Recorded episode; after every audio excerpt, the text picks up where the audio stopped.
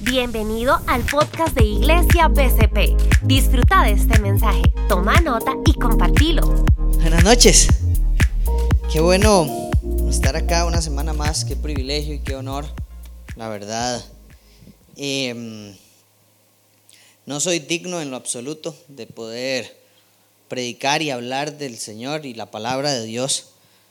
Y, y es un honor para mí. Nunca puedo olvidarse y nunca se me puede olvidar que, que no soy digno y que soy honrado y que es un privilegio para mí poder hablar de lo que Él dijo en su palabra y poder enseñar a otras personas. Y de verdad estoy muy agradecido con ustedes, con mi iglesia, por permitirme cada fin de semana conversar, hablar y contarles lo que aprendo cuando estudio la Biblia, contarles lo que el Señor habla a mi corazón y, y también poder comprender un poquito que el Señor tiene un propósito enorme para cada uno de nosotros y que, y que podemos ser transformados cada fin de semana, cada día, cada momento que nos reunimos con Dios en, en, la mejor versión de nosotros mismos. Y cuando hablamos de la mejor versión de nosotros mismos, no significa que, que nosotros podemos convertirnos en nuestros propios esfuerzos en la mejor versión de Andrés, en la mejor versión de cualquiera de cada uno de nosotros, sino hablamos de ser la mejor versión de nosotros mismos cuando conocemos cada vez más a Jesucristo. Y cuando nos parecemos cada vez más a Jesucristo, nos damos cuenta que nos vamos transformando en la mejor versión. Y de eso hemos estado, de eso hemos estado hablando y empezamos con esta nueva serie llamada Transformados hace 15 días. Y la semana pasada tuvimos un impasse donde estuvimos hablando un poquito de relaciones, aprovechando el 14 de febrero, pero hoy continuamos con esto quiere descubrir la mejor versión de usted mismo. Y esto, esta serie está basada en el capítulo 12 de Romanos. Desde el primer versículo hasta el último versículo vamos a estar en esta serie y, y de eso se trata. Entonces, acompáñeme, abra su Biblia en Romanos capítulo 12, versículo 3 hasta el versículo 8. Hoy vamos a estar abriendo ahí. Recuerde que en la aplicación de la Biblia puede seguir el evento para que tome notas, para que vaya viendo ahí cada una de las cosas que aparece, los puntos más importantes del mensaje están ahí y los puede encontrar. Entonces, eh, prepárese, acompáñeme a orar y ya vamos a arrancar. Señor, gracias por esta linda noche, gracias por el privilegio de estar acá, gracias por, por permitirme, Señor, estar delante de tu iglesia, de tu cuerpo, Señor, y, y poder hablar y poder predicar y poder dar un mensaje, Señor. Te pido que por favor seas vos el que hable, que no sea yo, que sea tu Espíritu Santo el que hable esta noche, Señor, que seas vos el que dirija cada una de mis palabras. Y por favor, Señor, te pido que cada persona que escuche este mensaje pueda tener un corazón atento, un corazón dispuesto, un corazón humilde, como vamos a aprender hoy, y que, que el mensaje no sea solo algo que entre por un lado y salga por el otro, sino que de verdad cale en nuestros corazones y nos transforme en la mejor versión que vos tenés para cada uno de nosotros. En el nombre de Jesús, amén. Ok, capítulo 12 de Romanos, versículo 3 al versículo 8. Recuerden, para entrar un poco en contexto, que estamos acá en la transición. Hablamos desde el capítulo 1 hasta el capítulo 11 de todo lo que es la fe cristiana.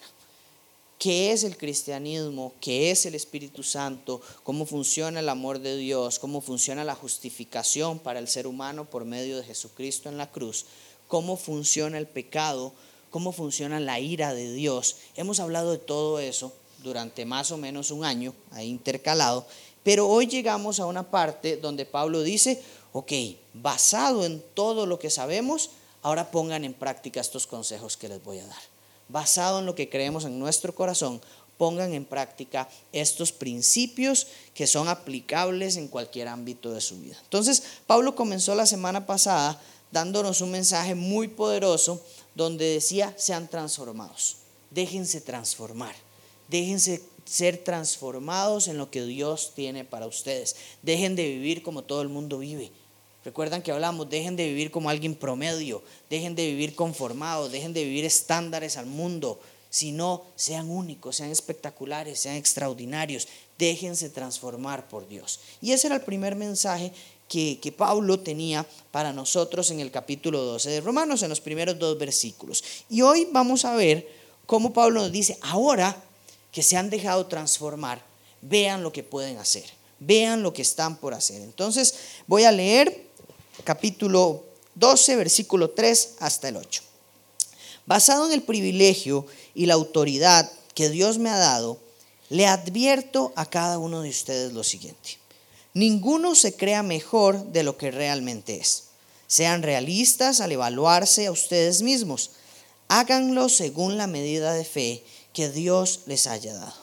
Así como nuestro cuerpo tiene muchas partes y cada parte tiene una función específica, el cuerpo de Cristo también. Nosotros somos las diversas partes de un solo cuerpo y nos pertenecemos unos a otros. Dios, en su gracia, nos ha dado dones diferentes para hacer bien determinadas cosas. Por lo tanto, si Dios te dio la capacidad de profetizar, habla con toda la fe que Dios te haya concedido. Si tu don es servir a otros, sírvelos bien. Si eres maestro, enseña bien. Si tu don consiste en animar a otros, anímalos. Si tu don es dar, hazlo con generosidad. Si Dios te ha dado la capacidad de liderar, toma la responsabilidad en serio. Y si tienes el don de mostrar bondad a otros, hazlo con gusto. ¿Okay? Eso es Romanos capítulo 8, versículo, eh, capítulo 12, versículo 3 al versículo 12. Y ahora vamos a desempacar un poco este texto y vamos a ir viendo qué está diciendo Pablo en cada una de sus partes, qué está diciendo Pablo en, en cada momento del versículo. Y, y, cuando surge este mensaje, a mí la primera pregunta que, que me surge es que Dios le ha dado un propósito a cada persona. Y de hecho por eso esta iglesia se llama como se llama, vida con propósito, porque hemos entendido que Dios le da propósito a cada persona. Dios le da propósito a su creación. Dios diseñó la naturaleza con un propósito. Dios diseñó los animales con un propósito. Dios diseñó eh, los seres humanos con un propósito. Dios diseñó el matrimonio. Dios diseñó la familia con un propósito. Todo lo que hizo Dios no lo hizo por hacerlo, sino que lo hizo con un propósito determinado. Y en muchas ocasiones el ser humano es el único en la creación que no sabe cuál es su propósito.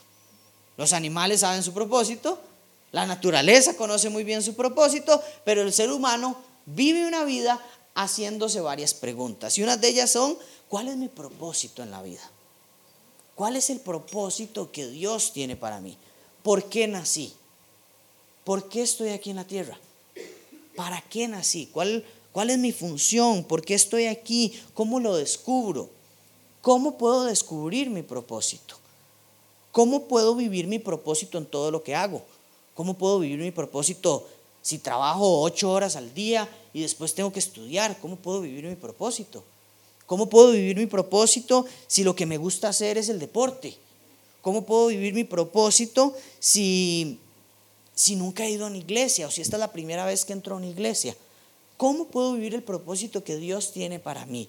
Y eso es increíble porque Pablo nos va a mostrar aquí algunos elementos y vamos a ver cuatro elementos principales de cómo podemos descubrir el propósito que Dios tiene para nosotros. Porque es importante para Dios que nosotros conozcamos nuestro propósito. Si yo tengo este atril y lo utilizo para cualquier otra cosa, menos para esto, el creador va a decir, eso no fue diseñado para eso. Eso fue diseñado con un propósito específico y usted lo está desperdiciando. Y yo no quiero que a nosotros nos pase que nuestro creador diga, todo lo que yo te di, lo estás desperdiciando. Todo lo que he puesto en tus manos, lo estás desperdiciando y no estás cumpliendo el propósito para el cual fuiste creado. Yo no quiero que pase eso. No quiero que pasen años y que usted siga sin descubrir su, propósito. No quiero que pasen años y que usted se arrepienta de, de haber dicho, yo nunca hice lo que Dios me mandó a hacer. Yo nunca cumplí el propósito que Dios tenía para mi vida y viví una vida vacía, una vida sin sentido y hasta ahora tan tarde comprendí lo que Dios quería para mí. Tengo un amigo que conoció al Señor por ahí de sus 40 años y él cada vez que habla conmigo me dice, yo hubiera deseado haber empezado a los 18. Yo hubiera deseado a su edad haber conocido al Señor y no haber sido tan terco. Entonces yo no quiero que a usted le pase eso. Yo no quiero que a usted le pase que usted descubra su propósito o muy tarde o que nunca lo descubra y que su vida quede vacía todo el tiempo. Entonces, Pablo va a dar cuatro consejos principales para poder entender y comprender cómo descubro mi propósito y cómo lo aplico. Recuerde que esta es la sección práctica. El primer elemento que vemos es humildad. Pablo habla de humildad. Vean lo que dice. Advierto a cada uno de ustedes lo siguiente. Ninguno se crea mejor de lo que realmente es, sino sean realistas al evaluarse a ustedes mismos. Háganlo según la medida de fe que Dios les haya dado. ¿Ok? Ninguno se crea mejor de lo que realmente es. Pablo aquí no solamente habla de la humildad. Pablo va mucho más allá. Y Pablo lo que dice es, para comprender mi propósito, debo saber quién realmente soy. Para saber mi propósito, yo debo saber quién soy. ¿Quién soy yo? ¿Quién es Andrés? ¿Quién es usted? ¿Para qué nació? Yo no puedo conocer em, mi propósito para qué fui creado si no me conozco ampliamente. Si no conozco cada detalle. Si yo tengo un celular y no le conozco todas sus funciones, me voy a quedar limitado en el propósito que tiene. Me voy a quedar limitado con las cosas que puedo hacer. Y cada vez que le descubro algo nuevo, me sorprendo y digo, wow, hay algo nuevo que puedo hacer, hay algo nuevo que, que, descubrí que se puede hacer con este teléfono. Entonces, lo mismo pasa en nuestra vida. Si usted no conoce realmente quién es usted, no va a poder descubrir su propósito. Y eso es lo que está diciendo Pablo cuando dice, cada uno de ustedes no se crea realmente, eh, no se crea mejor de lo que realmente es. O sea, conózcase bien, conózcase profundamente. ¿Cuál es su identidad? Cuando se mira al espejo, ¿quién es usted? ¿Quién es usted cuando nadie lo ve? Eso es identidad. ¿Qué cree de usted mismo? ¿Cuál es su autoimagen? ¿Cuál es su percepción de usted mismo? ¿Tiene una percepción saludable o tiene una percepción eh, distorsionada de quién es usted? ¿Le gusta lo que ve en ese espejo? Cuando usted se ve todas las mañanas, más allá de ver su apariencia física, el espejo nos dice quiénes somos, qué hay en nuestro corazón, qué hay en nuestra mente, qué, cuál es el bagaje que traemos y cuál es el propósito que tenemos. Entonces, cuando usted se mira al espejo, ¿le gusta lo que ve? ¿Ya descubrió qué hay en el espejo? ¿O, o usted todavía no sabe lo que realmente es, como dice Pablo? Porque yo no puedo hacer sin antes ser yo no puedo hacer sin antes ser. ¿Qué significa esto? Que para el Señor es más importante lo que usted sea que lo que usted haga. Pero es que yo he servido toda mi vida, pero ¿quién es usted? Pero es que yo he estado en la iglesia 20 años, pero ¿quién es usted? Dice Jesús que algunos lo llamaban Señor, Señor, y que ni sabía quiénes eran. Porque al Señor no le importa lo que hagamos, le importa más lo que seamos. Y a partir de lo que seamos, ahora sí, haga el propósito que yo tengo para usted. Y a veces cometemos el error de que empezamos a hacer y hacer y hacer y hacer y hacer montones de cosas y no hemos descubierto quiénes somos. Y llegamos a esos momentos de crisis donde queremos dejar todo botado porque no hemos sabido quiénes somos y nos perdemos y queremos salir corriendo porque nuestra identidad estuvo mucho tiempo en lo que hacíamos y no en lo que somos. Y pasa muchísimo en el ministerio, pasa muchísimo en la iglesia, pasa muchísimo en el trabajo. ¿Quién es usted? Ah, yo soy ingeniero de tal empresa. No, eso es lo que usted hace. ¿Quién es usted? Y nos cuesta responder eso. ¿Quién es usted? Ay, el pastor de familia BSP. No, eso es lo que usted hace. ¿Quién es usted? Ah, eh, el esposo de Carolina. No. Esa es su familia. ¿Quién es Andrés? Y es de las preguntas más difíciles. Pero Pablo dice, ahora que se han dejado transformar, conózcanse. ¿quiénes son ustedes? ¿Quiénes somos nosotros? Porque yo no puedo ser lo que hago. Yo no puedo ser lo que hago.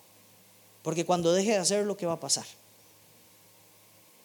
Y esa era mi vida antes. Yo era futbolista. Eso era todo en mi vida. Yo era futbolista.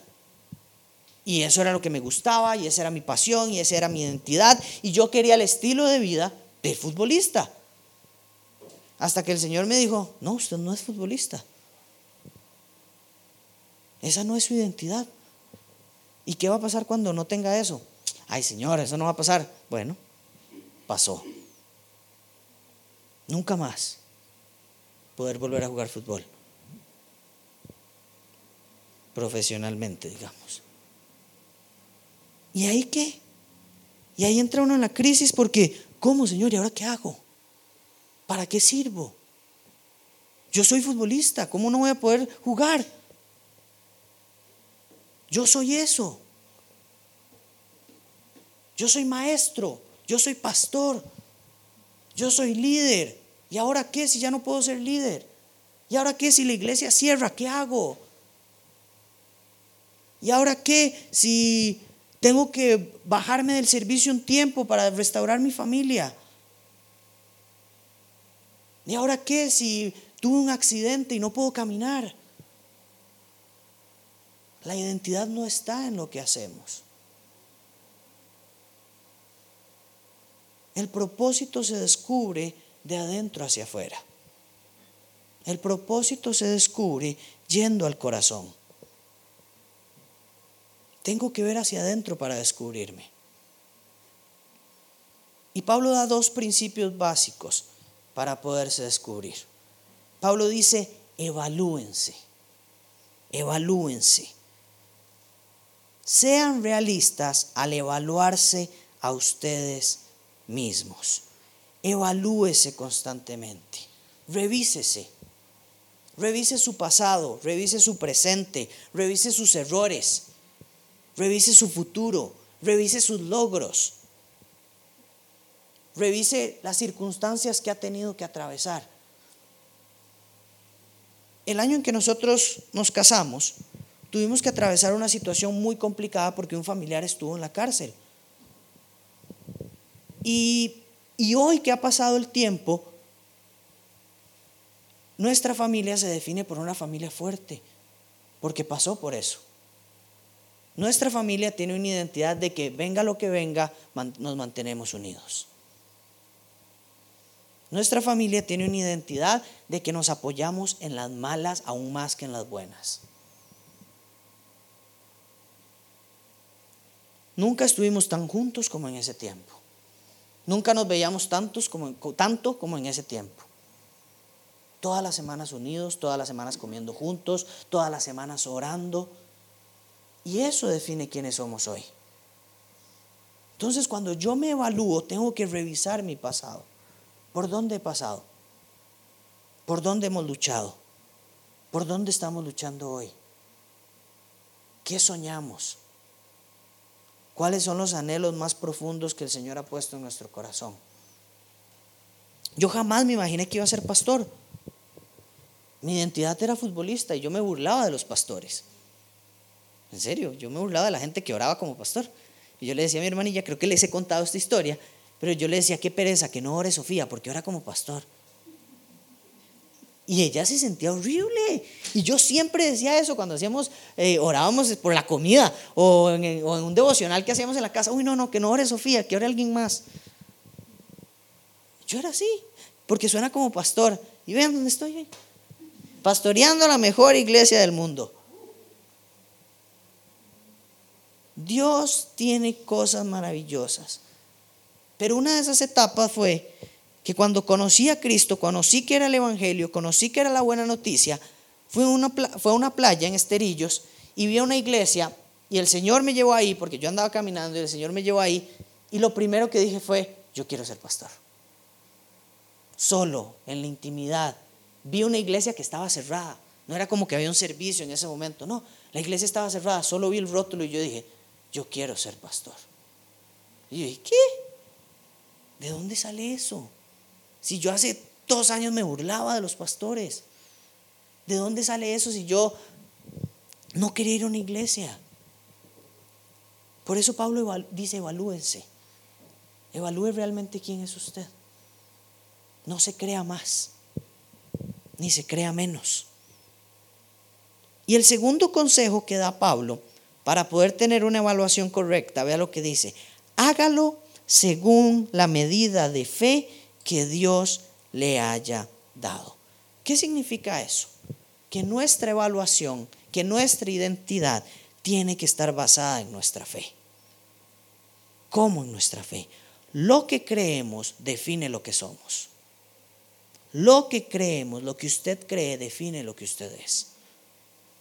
¿Qué cree usted?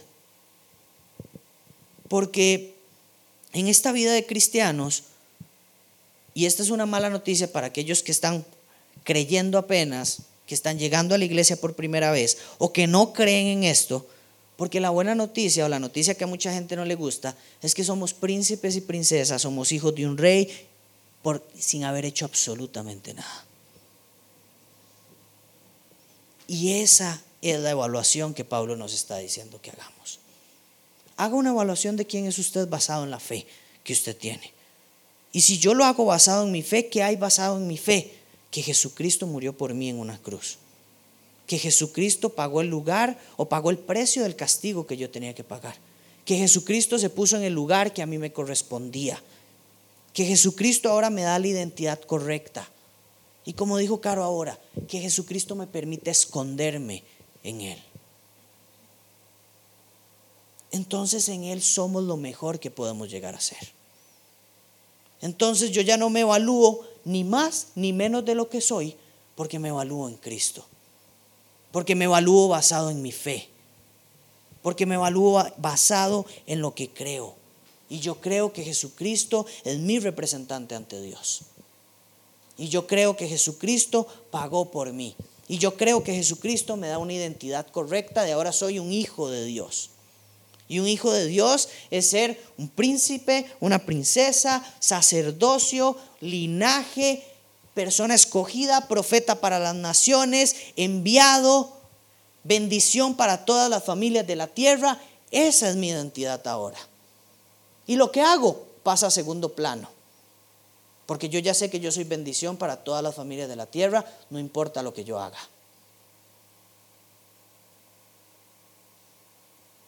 ¿Quién cree aquí que es bendición para todas las familias de la tierra? Yo lo creo. Yo lo creo. Yo soy una bendición para todas las familias de la tierra. Porque ese es el propósito que me ha dado el Señor. Ah, es que usted es pastor. No es por lo que yo hago. Es por lo que Cristo ya hizo. En Él encontramos propósito. En Él nos damos cuenta de la humildad de no creernos más que nadie. Porque a los pies de la cruz el piso está parejo. A los pies de la cruz todos somos iguales. A los pies de la cruz el criminal que estaba a la par de Él en la cruz y al que había obedecido a, Jesús toda su vida, a, la par, eh, a los pies de la cruz son exactamente iguales. A los pies de la cruz, el muchacho que tuvo un accidente con ciclistas y que ahora tiene que pagar una condena de seis años, está exactamente en el mismo lugar que yo estoy en el momento que conoce a Cristo. A los pies de la cruz, el piso está parejo. Y por eso nadie se puede creer más de lo que es. Pero es que yo he hecho un montón de cosas para el Señor. A los pies de la cruz somos iguales. El nuevo creyente como el que tiene 50 años de creer. Porque la identidad no está en lo que hacemos. Y eso es lo bonito, pero también es lo feo para el religioso, pero también es lo feo para el que cree que es por sus méritos y también es lo feo para aquel que dice no puedo creer esa injusticia de que haya vida eterna para el que se convierte en el último momento y también haya vida eterna para que se convierte desde que tiene 10 años. Pero el Señor es así de misericordioso. Y como dice en primera de Pedro, y es paciente porque no quiere que ninguno se pierda. Ese es el Señor. Es un amante apasionado de su creación. Y somos la niña de sus ojos. Esa es nuestra identidad. Y cuando yo descubro mi identidad, pasa algo más y es que me relajo en muchas cosas. Me tranquilizo en muchas cosas. Porque comprendo que son potestad del Señor, que son soberanía del Señor y que no son mi responsabilidad. Porque a veces en la iglesia decimos, uy Dios, es que no sé si vamos en los planes correctos y, y, esto pasa porque yo tengo un mal liderazgo y esto pasa porque no soy el mejor pastor del mundo. Y el Señor me dice, Andrés, cállese. Esto pasa porque es mi iglesia. Esto pasa porque así es como yo quiero que pasen las cosas. Y su soberanía me dice, cálmese. Y yo entiendo que tengo que ser humilde. Y ahí es donde el Señor me dice, no se trata de lo que usted haga. Sea humilde. Sea humilde porque usted no va a hacer que los planes de la iglesia se lleven a cabo. No son sus esfuerzos. No es cuanto usted ore. No es cuanto usted eh, se capacite. No. Es cuanto yo me lo proponga, cuanto yo lo desee y cuanto mi voluntad sea esa. Y me da una dosis de humildad para decir, mejor me quedo calladito. Y sigo trabajando fuerte, pero la responsabilidad de que su iglesia crezca es de Él. La responsabilidad de que su iglesia alcance los planes que Él tiene es de Él. Porque esta iglesia no es mía. Esta iglesia es del Señor. Y yo soy un privilegiado de poder predicar la palabra de Jesús a la iglesia de Jesús. Y soy un privilegiado de poder dar un consejo a un hermano en Cristo que es una oveja de Jesús, no de Andrés. Y ahí es cuando entiendo mi identidad. Que yo soy una oveja más que ha sido privilegiada con poder pastorear una iglesia. Y cuando soy humilde y cuando me evalúo y cuando entiendo correctamente esta identidad que Cristo me ha dado, descubro algo maravilloso. Y descubro que he sido equipado por Dios. Vea lo que dice Pablo después del versículo 4. Dios en su gracia nos ha dado dones diferentes para hacer bien determinadas cosas humildes y entendiendo nuestra identidad y dejándonos transformar por Dios, me doy cuenta que Dios me ha dado todo para hacer grandes cosas. Que Dios me ha dado todo para hacer bien determinadas cosas. Cuando decido ser transformado y empiezo a conocerme de acuerdo al diseño para Dios, descubro que tengo dones espirituales. Son dones espirituales. Y viene Pablo con una lista enorme de dones. Y aquí eh, quiero ser claro, porque Pablo también habla de propósito, de habilidades y gustos, que son otras cosas que nos da. Pero un don es algo muy diferente a una habilidad. ¿Ok? ¿Cómo lo diferencio? Que es la pregunta que siempre nos hacemos. La diferencia entre un don y una habilidad es que un don produce resultados espirituales. Una habilidad no. ¿Ok? Un don es la predicación de la palabra, porque eso produce resultados espirituales. Una habilidad es ser un buen conferencista o un buen orador. Es, muy diferente. Si no produce resultados espirituales, lo que se está trabajando es una habilidad. Pero si produce resultados espirituales, lo que está ejerciendo en ese momento es un don espiritual. ¿Qué es un resultado espiritual? Transformación en el corazón, convicción de pecado, convicción de arrepentimiento, convicción de ir a pedir perdón, reconciliación con Dios, quebranto, reconocimiento de identidad de acuerdo a lo que Cristo ha dicho. Esos son resultados espirituales. ¿Cuáles son resultados no espirituales? Me hizo sentir bien, me gustó, lo disfruté, me reí, alcancé el éxito laboral, esos son habilidades o talentos que también Dios las ha dado. Pero los dones espirituales pueden ser los siguientes, y Pablo lo dice ahí, profetizar. ¿Qué es profetizar? Profetizar no es necesariamente aquí, de hecho la palabra en definición en griego no se refiere al profeta que habla de cosas que van a suceder en el futuro. Aquí a lo que se refiere la traducción en el griego es aquel que habla con firmeza la palabra de Dios. Es, el mismo, es la misma palabra que usa Jeremías cuando dice, eh, somos profetas para las naciones. Es la misma donde dice, somos enviados a enseñar las buenas nuevas a las naciones. Esa es la definición en el griego de esta palabra. Entonces Pablo aquí usa esa misma. El que tiene el don de predicar las buenas noticias, predíquelo. El que tiene el don de servir a otros, otro don espiritual. El que tiene el don de ser maestro, que enseñe. El que tiene el don de animar, que anime. El que tiene el don de liderar, que lidere. El que tiene el don de mostrar bondad. ¿Qué es mostrar bondad? Mostrar ser bueno. Mostrar las cosas buenas, mostrar amabilidad, ser amoroso, ser cariñoso. Eso es ser bondadoso. Ayudar a los necesitados. El que tiene el don de ser enviado a otras ciudades, porque ahí dice la palabra apóstol. Apóstol es enviado. Enviado a otros lugares fuera del que yo estoy para plantar iglesias. Eso es un enviado. Eso es un apóstol. Pastores, pastor no es el que predica, pastor es el que cuida personas. Si alguien tiene el don de pastorear, que pastoree. Si alguien tiene el don de dar consejos, y esos no vienen en esta lista. Estos vienen en Efesios y en Primera de Corintios, porque Pablo también habla de otros dones. Entonces aquí quería como hacer más completa esta lista y que usted diga, yo tengo algunos de esos. Porque Pablo en Efesios y en Primera de Corintios capítulo 12 dice, hay pastores, hay consejeros, hay personas que hacen milagros, hay personas que tienen el don de sanidad, hay personas que hablan o interpretan lenguas espirituales y hay personas que pueden discernir mensajes. Hay un montón de dones. Esta lista de 14 que hay acá son dones espirituales. Y es la forma en la que Dios nos ha equipado. Es la forma en la que Dios nos ha dicho, yo quiero que usted cumpla su propósito y le doy la caja de herramientas para que lo haga. Porque los dones espirituales son dones que Dios nos da a partir de que somos creyentes. Yo no nazco con dones espirituales. Yo nazco con habilidades y talentos.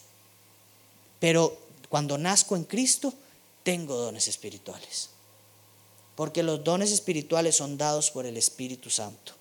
Y el Espíritu Santo llega a la vida del creyente hasta el momento en que cree. Hasta el momento en que confiesa con su boca que Jesucristo es el Señor y lo cree en su corazón, como vimos en Romanos capítulo 10. Ese es el momento donde recibimos dones espirituales. Y Dios nos equipa. Entonces, conozcas es el primer elemento. Sea humilde para evaluarse y para basarse en su fe, para conocerse. Y el segundo elemento, usted ha sido equipado. Usted ha sido equipado con dones espirituales, pero también con habilidades y gustos. Entonces, si los dones espirituales son una cosa y las habilidades son otra, ¿para qué sirven las habilidades? Las habilidades complementan los dones espirituales. Las habilidades abren puertas para poner en práctica los dones espirituales. Estos, estas habilidades me permiten a mí complementar para ser efectivos en mi propósito. Yo tengo un propósito y puedo ser efectivo por medio de mis habilidades y la aplicación de mis dones. Entonces, ¿qué pasa cuando yo llego a combinar estas dos cosas? Y ese es el momento extraordinario. Cuando combinamos lo que a mí me gusta hacer, cuando combinamos mis habilidades, cuando combinamos nuestros talentos, con los dones espirituales que el Señor nos ha dado.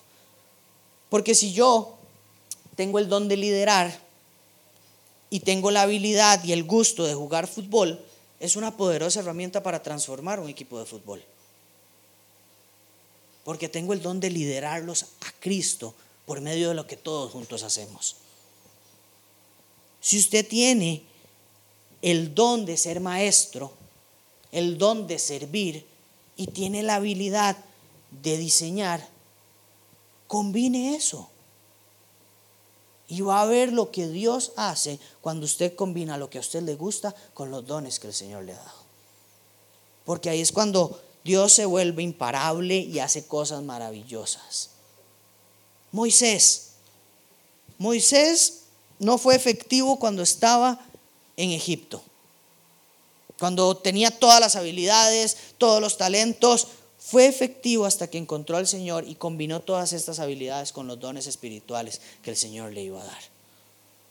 Hasta ahí llegó a liberar un pueblo y hacer lo más grande que podía haber hecho y descubrir su mejor versión. Entonces, combine hoy. Combine. El Señor nunca ha dicho malo, nunca ha dicho que es malo hacer lo que nos gusta. No, Él lo puso ahí. Pero haga lo que le gusta y júntele todos los dones espirituales que usted tiene. Si usted tiene el don de, consejería, bueno, úselo por medio de las habilidades y los gustos que usted tiene. Es que yo quiero tener una tienda de ropa. Ok, tenga su tienda de ropa, maravilloso. ¿Y qué dones espirituales tiene para poner en práctica en esa tienda de ropa? Es que mi don espiritual es la consejería, dar consejos. Bueno, hagan su tienda un espacio. Y qué bueno sería que usted pueda aconsejar a sus clientes a cosas mejores. De eso se trata esta combinación.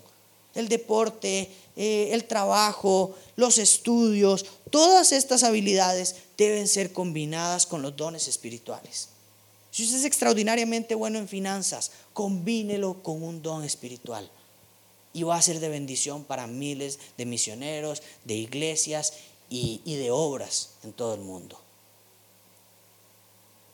Porque a veces la gente cree que, que las habilidades son para el trabajo y los dones son para la iglesia pero estamos muy equivocados. Todo es para cumplir el propósito por el cual Dios me ha diseñado. Solo que estamos en lugares distintos. Pero en su trabajo usted tiene que poner en práctica sus dones espirituales. Y en la iglesia usted tiene que poner en práctica sus habilidades. Son la combinación perfecta. Es el uso correcto de las cosas. Y ese es el tercer elemento. ¿Dónde activo mis dones y habilidades? Bueno, en el cuerpo de Cristo. En el cuerpo de Cristo. ¿Qué es el cuerpo de Cristo? Pablo lo dice en, en el versículo 4, en la primera parte. Dice, así como nuestro cuerpo tiene muchas partes y cada parte tiene una función específica, el cuerpo de Cristo también. Nosotros somos las diversas partes de un solo cuerpo y nos pertenecemos unos a otros. ¿Qué significa que somos el cuerpo de Cristo, porque puede sonar extraño. Significa que Jesucristo cuando hizo su obra en la cruz se convirtió en la cabeza de todo creyente. Se convirtió en lo que da la dirección de los creyentes en todas partes del mundo. Porque la cabeza da la dirección de todo. Si usted dice, eh, fulanito es la cabeza de la empresa, ¿qué esperamos? Que él nos dé dirección. Fulanito es la cabeza de este proyecto, ¿qué esperamos? Que nos dé las direcciones del proyecto al que vamos. Lo mismo pasa con la iglesia, con la comunidad de creyentes. Jesucristo es la cabeza. Y Él dice, yo doy las direcciones. Pero ustedes son el resto del cuerpo. Ustedes son las manos y pies. Ustedes son los que hacen que esta cabeza llegue a algunos lugares. De eso se trata ser un cuerpo, por eso se habla así. Y Pablo es el único que utiliza esta analogía. Pablo es el único que utiliza la analogía de que la comunidad de creyentes es un cuerpo y que Cristo es la cabeza. Entonces es importante comprender eso porque aparece en muchas partes de la Biblia, pero a veces lo leemos por encima y no entendemos. Yo no, yo no estudié anatomía, no entiendo por qué me habla de cuerpo si estoy buscando al Señor y nos enredamos. Entonces de eso se trata. El cuerpo es toda la iglesia, todos los creyentes en cualquier parte del mundo. Ah, es solo BSP. No. En cualquier parte del mundo somos un solo cuerpo. Y la cabeza es Cristo. Entonces, cuando hablamos de poner mis dones y mis habilidades en el cuerpo de Cristo, estamos hablando de poner nuestras habilidades en la iglesia global de Dios. ¿Y dónde es la iglesia? Donde haya creyentes donde hayan creyentes, donde hayan creyentes reunidos. ¿Un grupo pequeño es una iglesia? Sí, puede ser una iglesia. Un, dos misioneros en África que se reúnen a orar, a adorar al Señor, a celebrar la Santa Cena, que se corrigen unos a otros. ¿Es una iglesia? Sí, es una iglesia. La iglesia no está conformada por un templo, por un auditorio, por un lugar.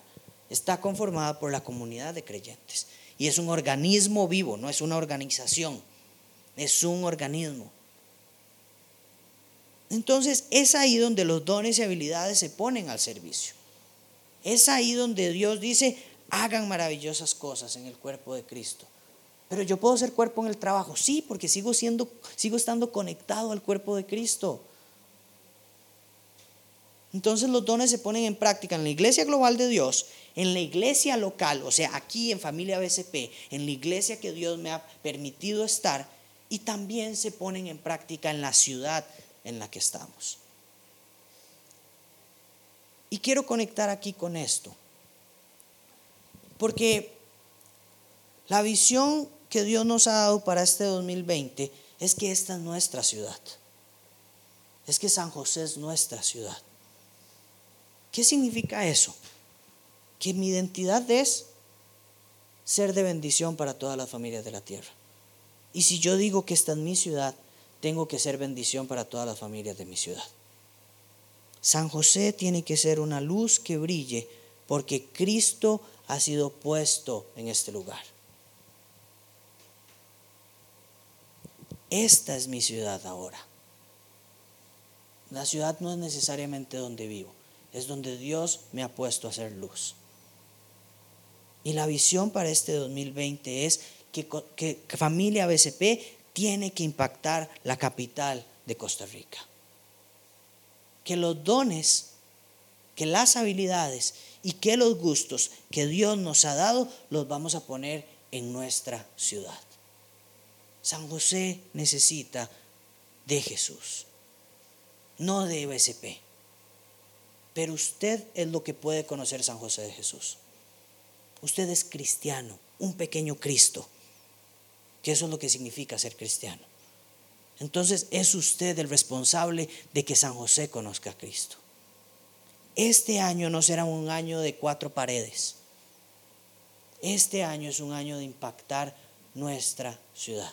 Por eso todos los proyectos que tenemos para Amor en la Ciudad, que es nuestro ministerio de acción social, van a ser enfocados en San José. Todo lo que ya, lo nuevo que vamos a hacer a partir de este 2020 será en la ciudad que Dios nos ha dado. Queremos impactar esta ciudad. Queremos ser de bendición para este lugar. Queremos ser de bendición para el Hospital Clínica Bíblica, porque aquí hay 1.500 colaboradores que la mayoría no conoce a Cristo. Y además de los 1.500 colaboradores, hay muchísimos pacientes y muchísimas familias de pacientes que están en aflicción, que están en dolor, que están en tristeza por situaciones de salud en sus familias. ¿Y quién les está dando un mensaje de esperanza? ¿Cómo si aquí hay una iglesia no han escuchado un mensaje de esperanza? ¿Cómo si aquí hay una iglesia no han recibido un abrazo? ¿Cómo si aquí está Cristo? Nadie les ha llevado el agua de Cristo que da vida. Y de eso se trata este 2020. De que familia vida con propósito ponga todos sus dones y todas sus habilidades para bendecir a esta ciudad. Y que Dios diga, les di una ciudad y vea lo que ustedes hicieron con la ciudad. ¿Qué hicieron? ¿La enterraron? Como el que enterró esos mil, esas mil monedas que le dio el amo. ¿O la multiplicaron como el que le dio cinco mil? Porque el Señor da conforme a la capacidad. Y uno diría, el Señor nos está dando la capital. Eso es enorme. Pero el Señor da con la, conforme a la capacidad que ha puesto. El Señor da conforme a la capacidad que tenía cada uno de esos siervos.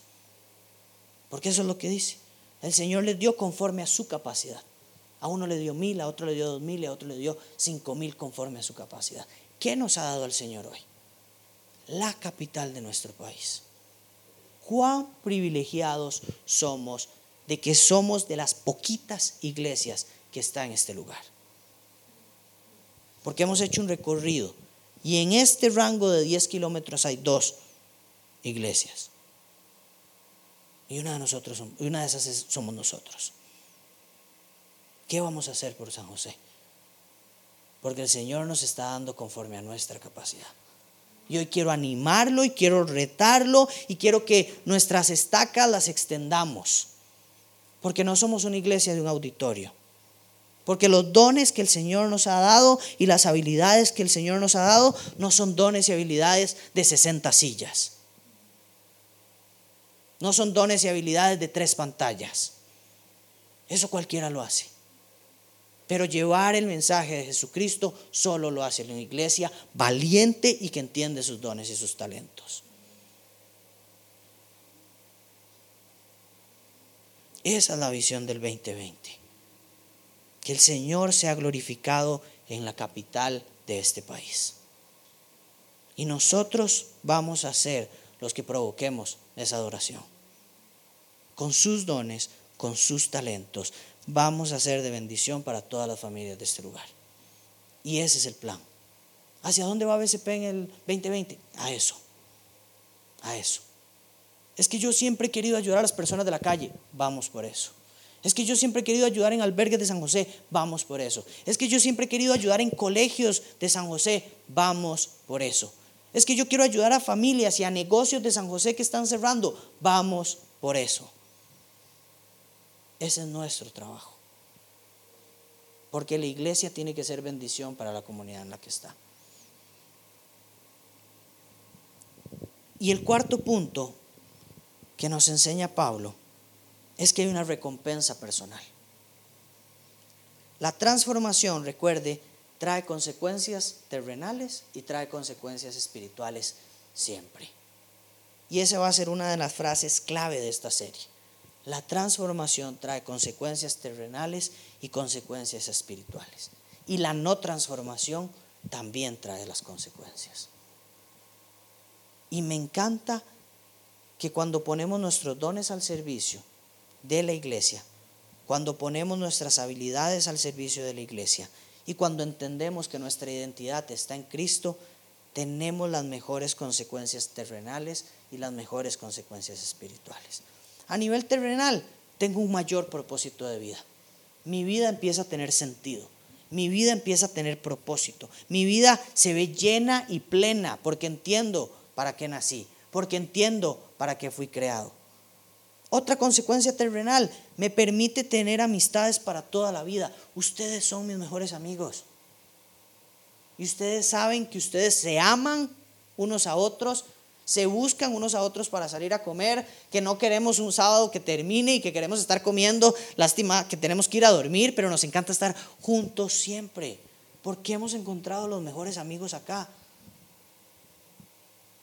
Nos da una autoimagen más saludable, nos hace sentir valiosos servir al Señor, nos hace sentir plenos, nos hace sentir que lo que Dios me mandó a hacer lo estoy haciendo. Y cuando me veo al espejo, yo digo, mi imagen es maravillosa porque el Señor me permite eso. Y lo último es que puedo dejar un legado.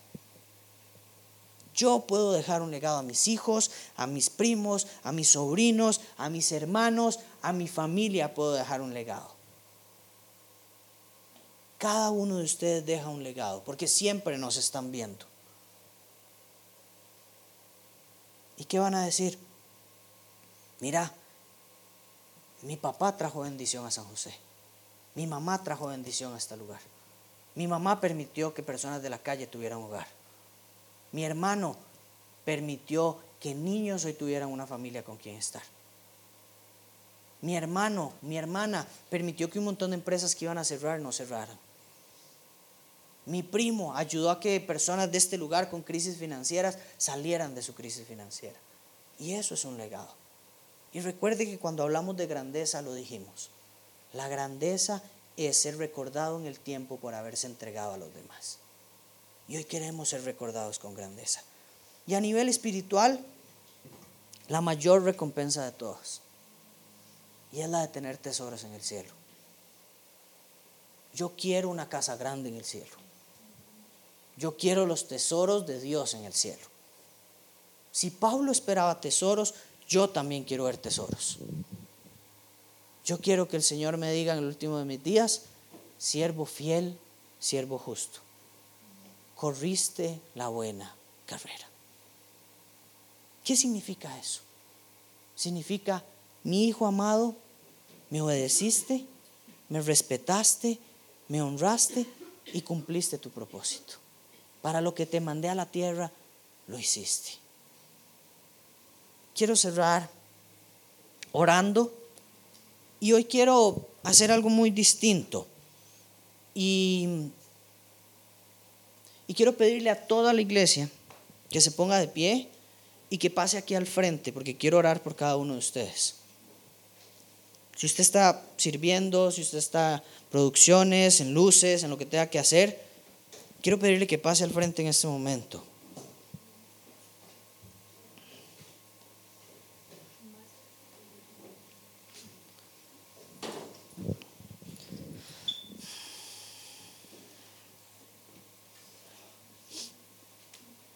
Más, más, más cerquita, de allá.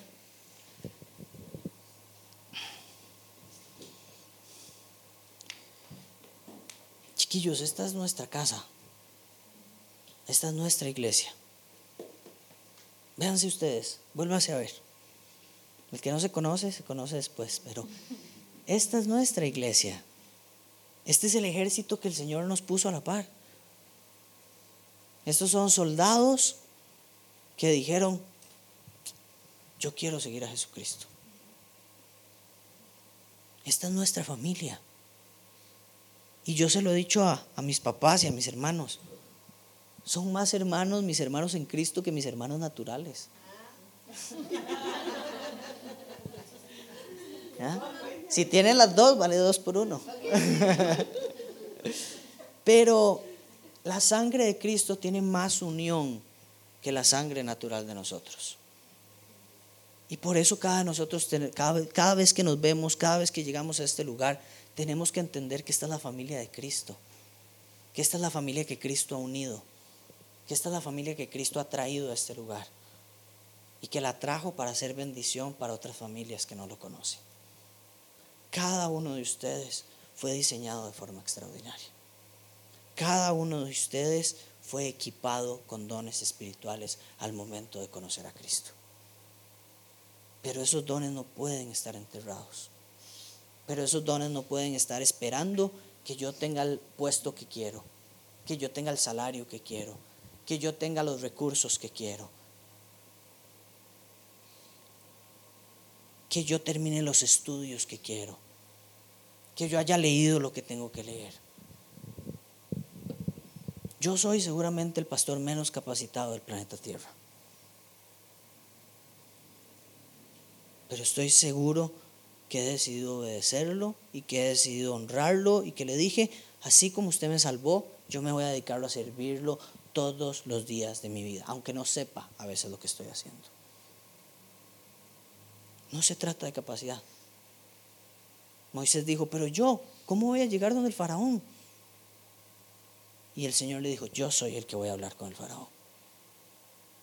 De eso se trata, muchachos. El Señor es el que va a hacer la obra en San José. Pero nosotros hoy nos ponemos la camisa, hoy nos ponemos las botas y hoy decimos, esto es mío, esta ciudad es mía, esta ciudad es nuestra. Esta capital ya deja de ser una ciudad fea que a la gente no le gusta, no, ahora es el lugar donde Cristo va a ser enseñado y Cristo va a ser predicado. Este es nuestro lugar.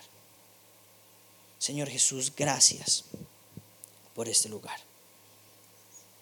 Gracias, papá, por tu iglesia.